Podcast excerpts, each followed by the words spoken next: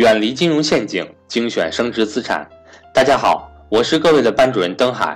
格局商学院五月份财商与投资班正在进行中，欢迎想跟赵正宝老师系统学习投资理财的伙伴和我联系。格局每两个月安排一次免费理财分享课，现在每天分享的内容均为赵老师之前分享课的内容。赵正宝老师预计到二零二三年就不再授课了。鉴于格局免费分享课较少的缘故，如果您对格局付费课程感兴趣的话，一定要尽早和我联系，跟着赵正宝老师系统学习投资理财。格局财商与投资班正式课程每个月都有安排，越早报名越划算。我的手机为幺三八幺零三二六四四二，我的微信为格局全拼小写后面加上六八六八，也就是格局六八六八。下面让我们来收听赵正宝老师的分享。我们的题目呢叫做“不创业必投资”。这句话解稍微解释一下，就是工字不出头啊，当不了老板的话就得会投资。其实这句话，我问大家，这句话说的有没有道理？你们觉得有没有道理？其实非常有道理的。为什么？教室里的人八百零六个，八百零六位同学了，在教室里已经，其实大部分人都听过我的公开课。其实，传统的职业规划，传统的职业规划，教授教给各位的是从职业的角度出发。其实，职业这个道理来自于哪儿？各位，来自于职业分工，就是整个社会经济发展体系的这种，从从。一两百年以前的资本主义体系的，一直到今天的市场经济，社会分工分到了职业，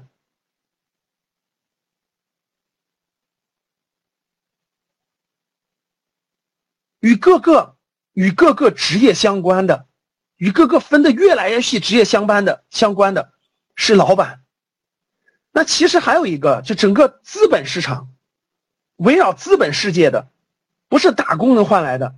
其实只有投资能够感受到资本的力量，这其实是两个世世界。各位，如果明白我的意思的话，就是老板和投资其实说的都是两个世界，跟职业它是相不是一个世界的事情。跟职业，其实它不是一个世界的事情，他说的是另一个世界的事情。哪个世界呢？我们往下说哈。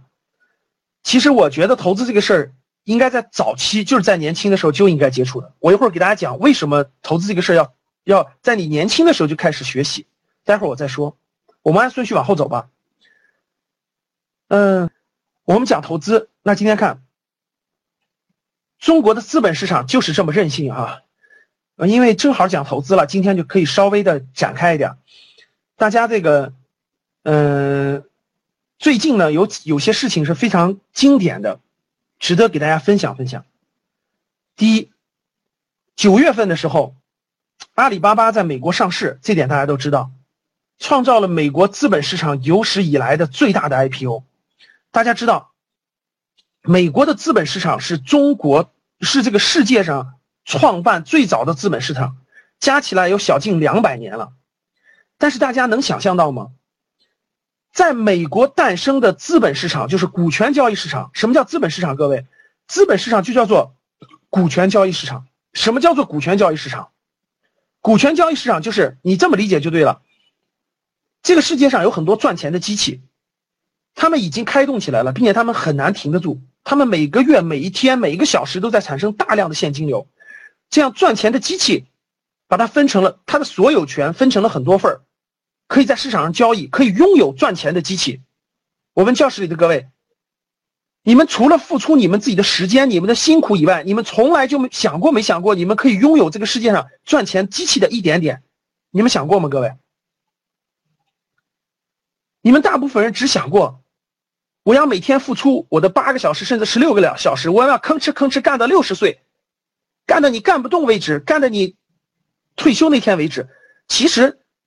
这真的就是打工人的思维。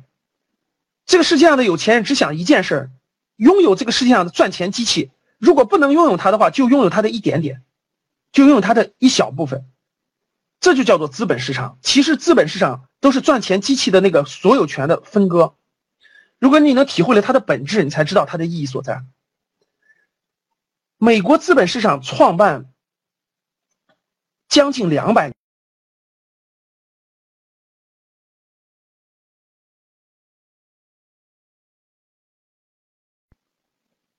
大家能想象吗？竟然是一家中国的公司，而不是美国的公司。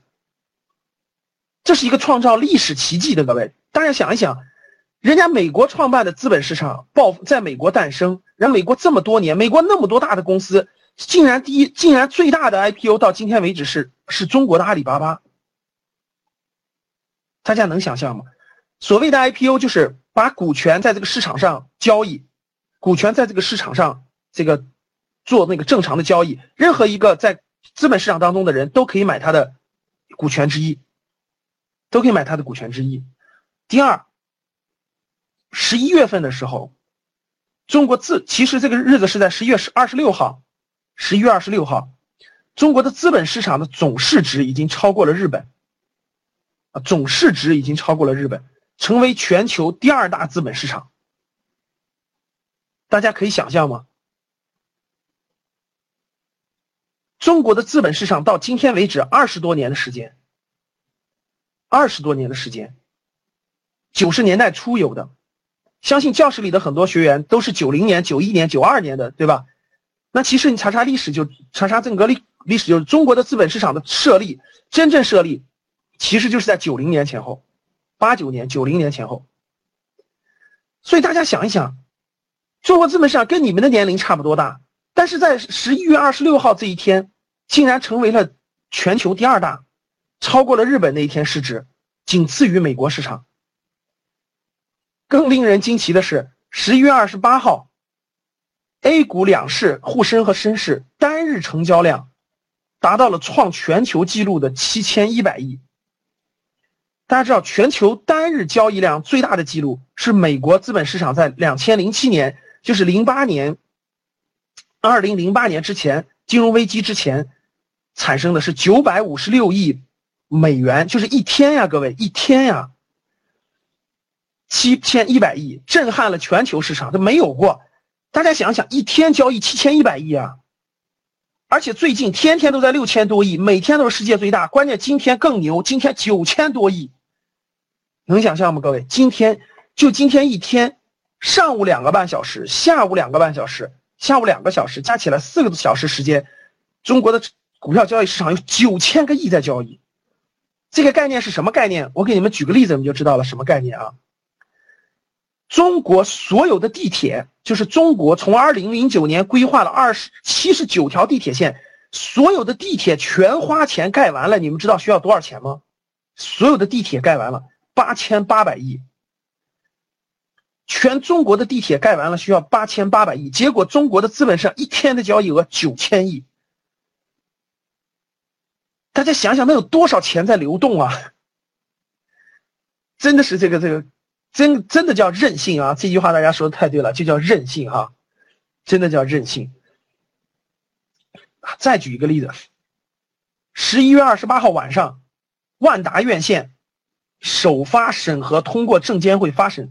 成为了中国 A 股院线第一股。我现在问你们一个问题，你知道你们知道第四点要讲什么吗？我问大家一点，你们觉得现在看电影，我我问你们，咱们先不管，假设不管股价，万达院线在 A 股上市以后，你想不想买它的股票？想的打一，不想的打二。万达院线，大家太聪明了，为什么打一？因为它就跟。它万达院线是所有电影院的那种淘宝、天猫、沃尔玛、国美、苏宁，大家懂啥意思了吧？不管你拍的什么电影，大家总总是要去院线去看的吧？万达院线是第一大院线，它是平台型企业。说对了，大家知道我想说什么吗？过去你们知道三年以前中国的电影票房，我给你们举例子，你们记不记得二零零一年中国有一个叫《英雄》，你们知道吗？有个《英雄》。不记得英雄。二零零一年，中国有个电影叫《英雄》。英雄这个电影当年创票房对吧？两个亿。当年中国的电影票房，你们知道是多少吗？是十个亿。二零零一年的《英雄》这部电影的票房是十个亿。你们知道三年以前中国的电影票房是多少吗？三年以前是一百个亿，一百个亿。你们知道今年？知道去年的贺岁片一个泰囧，光一个电影的票房，大家知道的十二个亿。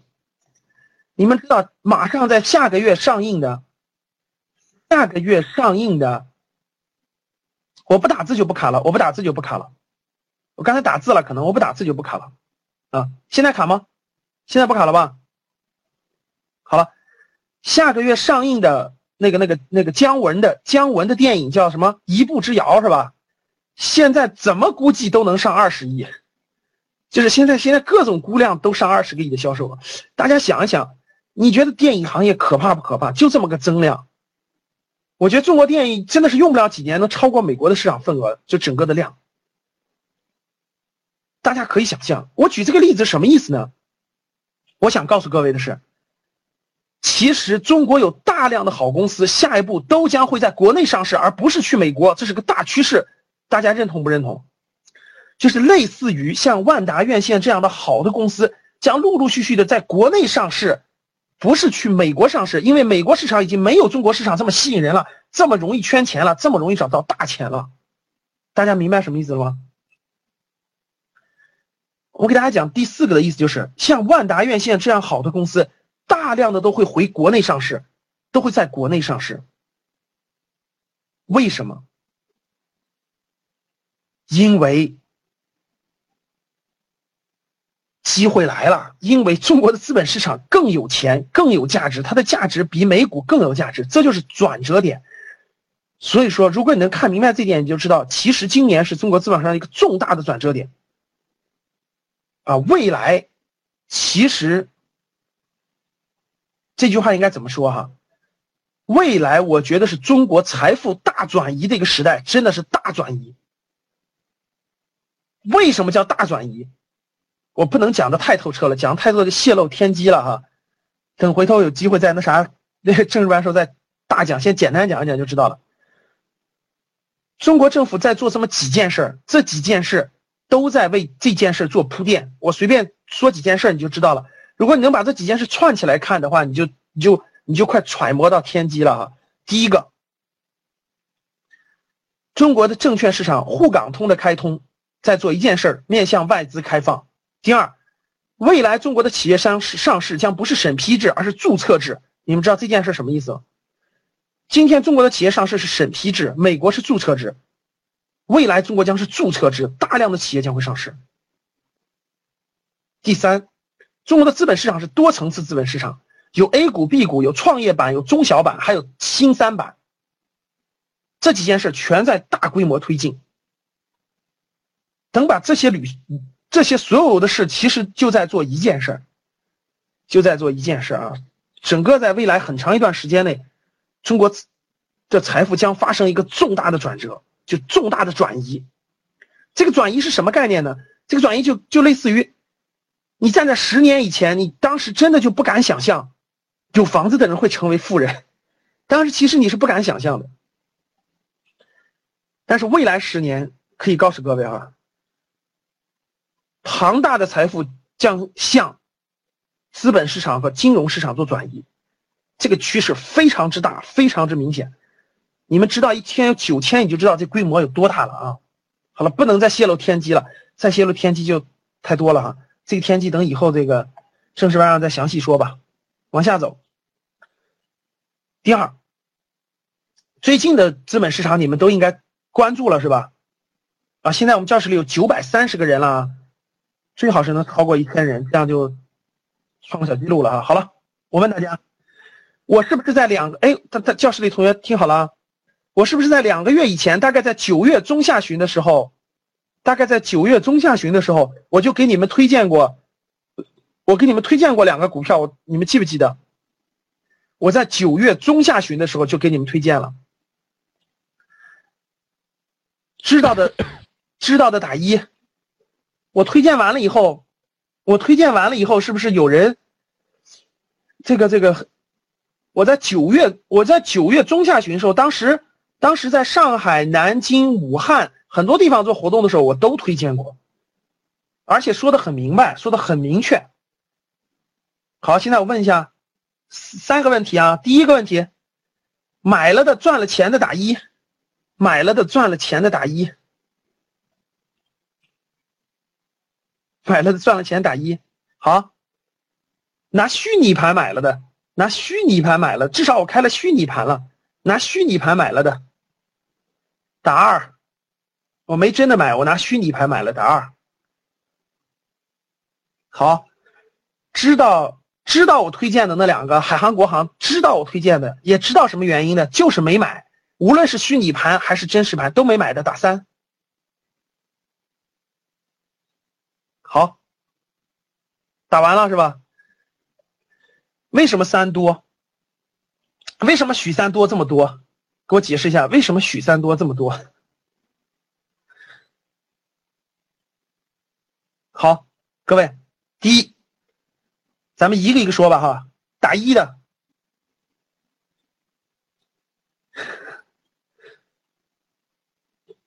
大家说的道理都不对哈，你可以拿虚拟盘走哈。好了，打一的，我推荐的国航、海航已经那个那啥了啊，已经涨了百分之五十了。我说是两块钱以下，我当时说过吧，海航两块钱以下随便买，国航四块钱以下随便买，对不对，各位？让你们赚钱是干嘛的？让你赚钱是好好来学习的哈。好了，第二，为什么这么多人知道反而不做呢？各位，其实这里给大家说一点稍微那啥点的哈，深刻点的。为什么不做？这就是你们，这就是就是你们为什么为什么第一看着看着别人看着别人赚钱，每天着着急急的，然后每天想买的时候感觉到上涨了还能买还能买吗？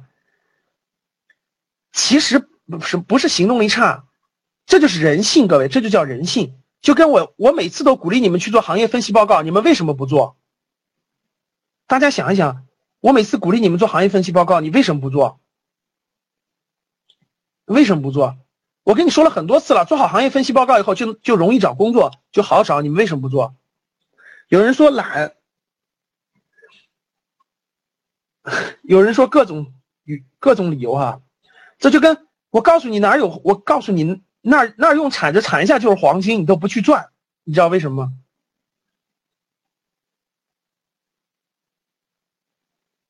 没听过就不说了。其实有很多人听完其实没有动的，为什么没有去动？其实拿虚拟盘就可以。这就是我我我问个问题啊，各位，我问你们一点，我问你们一点啊，现在这个媒体是不是天天？我问大家一点。现在这个媒体上是不是天天在报道，天天在报道股市上升很多，股市上升很多，然后基金赚了很多钱，很多的股市股票在上，是不是天天在报道？我问你们一点，为什么天天报道还是很很多人还是不动？他什么时候动？他什么时候动？各位，他什么时候动？因为力度没到，大家懂啥意思了吧？就跟你们一样，就跟你们一样，我让你们做行业分析报告，你不做，我我让你那啥参与的时候，你不参与。等等，你身边有，因为身边只有一个人跟你说，大家懂吗？因为只身边只有你一个人跟你说。当身边有五个人跟你说的时候，你就着急了；当身边有八个跟你说的时候，你就动手了。那时候我们都走了。好了，大概说的意思就是，这就叫人性，各位，这就叫人性。有机会再详细说哈。我说两点：第一，最近又流行一个词汇叫做“少年不可欺”哈。少年不可欺。上一次，上一次真正的牛市，哈，资本市场真正的牛市，其实是二零零六年到零七年。教室里的大部分人，我们教室里大部分人是八五后，对吧？教室里现在教室里的我们有九百五十六个人，其实大部分人都是八五后。其实都是八五后，八五后基本上没有参与过正真正的投资，八五后基本上真没有参与过。啊，很多人太小了，当时其实没有经历过，也没有赶上过。所以说，为什么这一波你没感觉？为什么你不知道？为什么等等很多？是因为你没有经历过。其实经历不一定你真的有多少钱。其实真的不是。那八五后经过这这么多年的历练以后，现在已经将近三十岁了。很多人在实力上，在资本上已经全面提升。这次就可以全力参与了。这次就可以全力参与了。八五后，其实参与，我一会儿详细给大家说吧。不是你真的投多少钱，其其实虚拟盘都可以，或者叫定期定投，一个月五百块钱，其实都可以。参与了就会培养智慧，就能增长经历。这次可能真的不一定赚到什么钱，但是下次你就能把握得住。真正在资本市场赚钱的人，都是上年龄达到一定年龄的人，因为他们经历过几轮了。如果你一点都没有经历过的话，其实就没有意义了。其实你根本就不知道，所以你没有没有这方面的智慧。我问大家一点啊，你身边，你看看你身边有多少八五后已经参与了？你身边有多少八五后开始开始买基金买股票了？我问你们，多还是少？你们回答我，多还是少？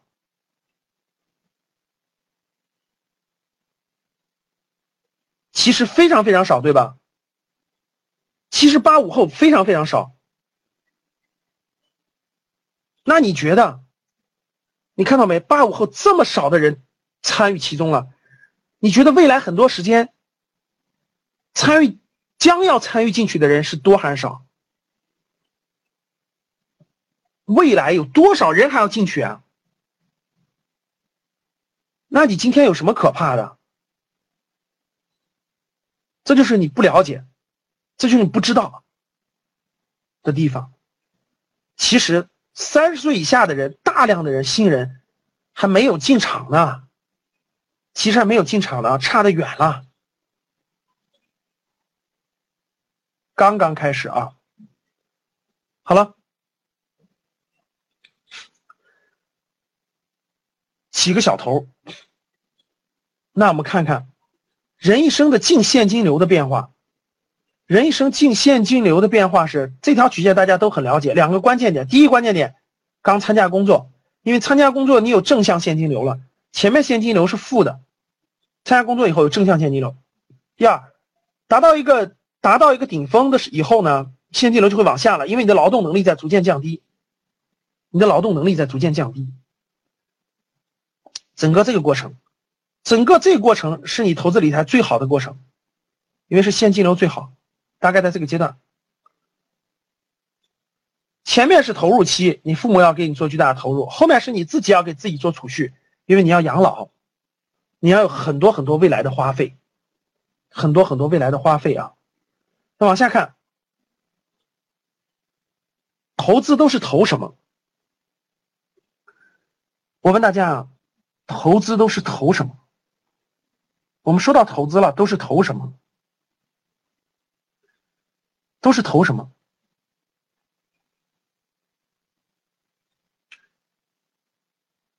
我们这里面的，我们这里面的投资，指的是狭义的投资啊，就不谈这个，不谈这个，我们不把学习放在其中。其实学习就是投资，我们不把学习，不把健康放在其中，我们指的是资资本加上智慧。有很多，有非常非常多。我问大家有没有这里面我没写的？你们觉得有没有我这里没写的？有没有我这里没写的？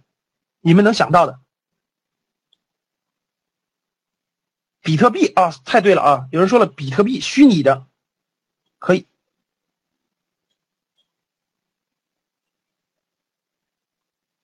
比特币。好，这个我没写。还有呢，旧书啊，旧书啊，好，商铺属于房产。还有呢，还有没有别的？各位还有没有？人脉不算，人脉不算啊，我指的是狭义投资，不是广义的。广义的学习啊、健康啊、人脉都算。古钱币这些我都算古董了。还有什么？玉石就算艺术品吗？黄金算贵金属，三 D 打印机不算啊。专利哈，专利属于极特殊的，我们这里不提。啊，邮票算不算？算，邮票算啊，邮票算。还有呢，红木家具哈，红木家具算艺术品。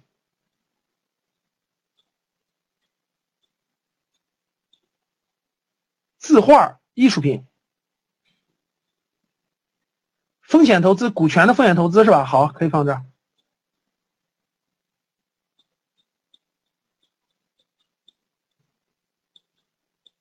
好了，不说了啊，大家说了很多了，大家说了很多了哈，那我们一个个看。既然大家都觉得我这么多，有人说大蒜都可以投资是吧？各位听好了，我们指的投资的是什么？就是资本加上智慧，不用经营。大家听好了，资本加上智慧，不用经营的叫投资。如果还要加上你的经营，这就不算了，这就不算啊，这叫做这就叫是另一回事了，这叫做经营了。那我们看大家，我问大家，彩票能不彩票算不算投资？彩票能不能碰？我们一个一个回答。彩票能不能碰？各位，彩票能不能碰？来，经常买彩票的打一，经常买彩票的打一。啊，教室里还真有啊。好，假设你中奖了，你觉得你觉得会是什么样的？各位，打一的同学，我问你，假设你中奖了，你是不是高高兴兴去买车买房是吧？是不是买买很多的东西？叫一夜暴富哈。一夜暴富好不好？好了，这是我随便收集的，从网上给大家收集的所有彩票中奖之后的人的结果，大家看一看啊。你们下来没事干，把我这个截图，你把这张 PPT 截图，截图以后呢，你在百度里搜这些主题，搜这些主题，我希望你看一看这什么情况啊。彩票，各位记住，不是投资，不是投资，彩票是一种赌博。彩票是一种赌博，只是它是一种小额的、合理合法的赌博。彩票真的中了奖，不会给你带来任何好处，将会毁掉你的一切。如果你们不相信，如果你们不相信，你们自己去搜一搜所有的得奖的人是什么情况。这是这是十二月一号的新闻，各位，两天以前的新闻。老板买彩票中了一百万，不收手赔了三千万。你们每天都可以看到，我跟你说，你们自己上网去搜吧。我列出来的所有这些，前前我记得去年时候，今年上半年时候有个非常知名的新闻，你们记不记得？湖南有个小伙在浙江中了上千万，拿了八百万现金，结果五年之后诈骗被花，他他只剩下八十块钱了。为什么？各位，你们看。我特别建议你们看一下这篇文章，各位，你们自己下来以后在百度里搜，就这个盘点巨奖得主的悲剧人生。美国整个美国彩票中奖者百分之七十五的人破产，而且过得很很悲惨。你们去看一看，这是英国的，这个是一个英国的，各位，这个是个英国的，中奖千万美元以后五年就穷困潦倒了，这是非常非常真实的，各位，你别那个轻易看这个，就是整个。彩票，就是一个人如果他驾驭不了财富的话，其实这个财富将会给他带来灾害，而不是幸福。认同不认同，各位？那彩票又是一种赌博式的得来的价，这种财富，这种财富你根本驾驭不了，真的驾驭不了，绝对会毁了你的一切。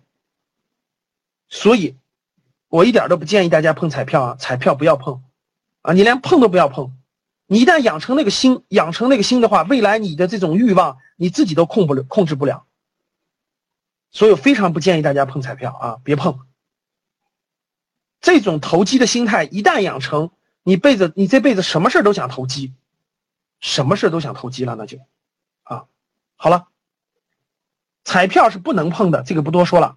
贵金属能不能投资？贵金属，我们教室里现在有九百九十六个人了啊。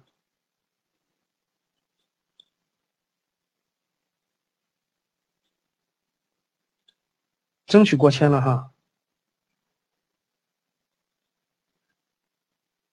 好，我问大家，贵金属能不能碰？好，贵金属，有人说能，有人说不能哈，不能碰，为什么？第一，我想说两点啊，贵金属，第一点，贵金属炒作贵金属其实是一种期货，大家听好的话。就是买卖贵金属其实是一种期货。好了，现在一千零一人了哈，幺零零幺人，我们的频道第一次过一千人啊，非常感谢大家啊，这个，呃，这个这个感谢大家的捧场，所以得多给大家的干干货哈，最后得给大家推送点有价值的东西哈，值得纪念哈，一千零三人了，好了，我们继续啊，好了，大家认真参与啊，我们教室有一千零三人了，好的，贵金属能不能碰各位？贵金属不能碰，为什么？两个原因，第一个，其实贵金属是一种期货。大家听好了，其实贵金属是一种期货，期货是什么意思？期货就要用杠杆儿。大家听好了啊，什么意思呢？贵金属呢，就是你不可能，我问大家，你不可能买，比如说白银或黄金，你不可能买买一大堆的，买一吨的黄金放在家里是吧？然后再把它去卖了。其实你要买现货这种，根本就赚不了多少钱的，它的周期非常非常长。举个例子，你放个金条放在家里，其实不是不能做啊，这个周期需要很长很长才有更大的价值。比如说三十年、四十年、五十年，你在那放着。真正的贵金属它是要做期货的。什么叫期货？就是要用这种期货的方式做，而期货的方式做，它就必须要做一点。期货最大的风险是什么？各位，对，保证金交易，就是保证金交易。你自己不可能有足够量的现金去购买几吨的黄金或几吨的白银，对不对？所以你就要用保证金。用保证金的话，它就这个这个底线是没有的，它可以它可以爆仓。其实一旦连续跌停的话，其实你你可以背上债务，就是它不是它的底线，其实你是不可控的，风险非常之大。这是第一点，我想告诉各位，一般人根本就操作不了。你不要听广告里天天跟你说什么炒白银炒白银，其实一般人根本操作不了。第二点，我想说。社会上的大部分可以跟大家说，百分之八十做贵金属的公司都是骗人的。教室认真听好了，社会上百分之八十的都是骗人的。什么叫骗人的？他操作的是一个自己的虚拟盘，就是虚底盘，不是真实盘。啊，大家千万不要相信，这个比例我都不好说了。反正就是你们不要相信那个根本就不可能赚钱的，呃，根本就不可能。如果你说。老师，我就喜欢黄金白银，怎么办？那你就买点藏在你家冰箱里哈。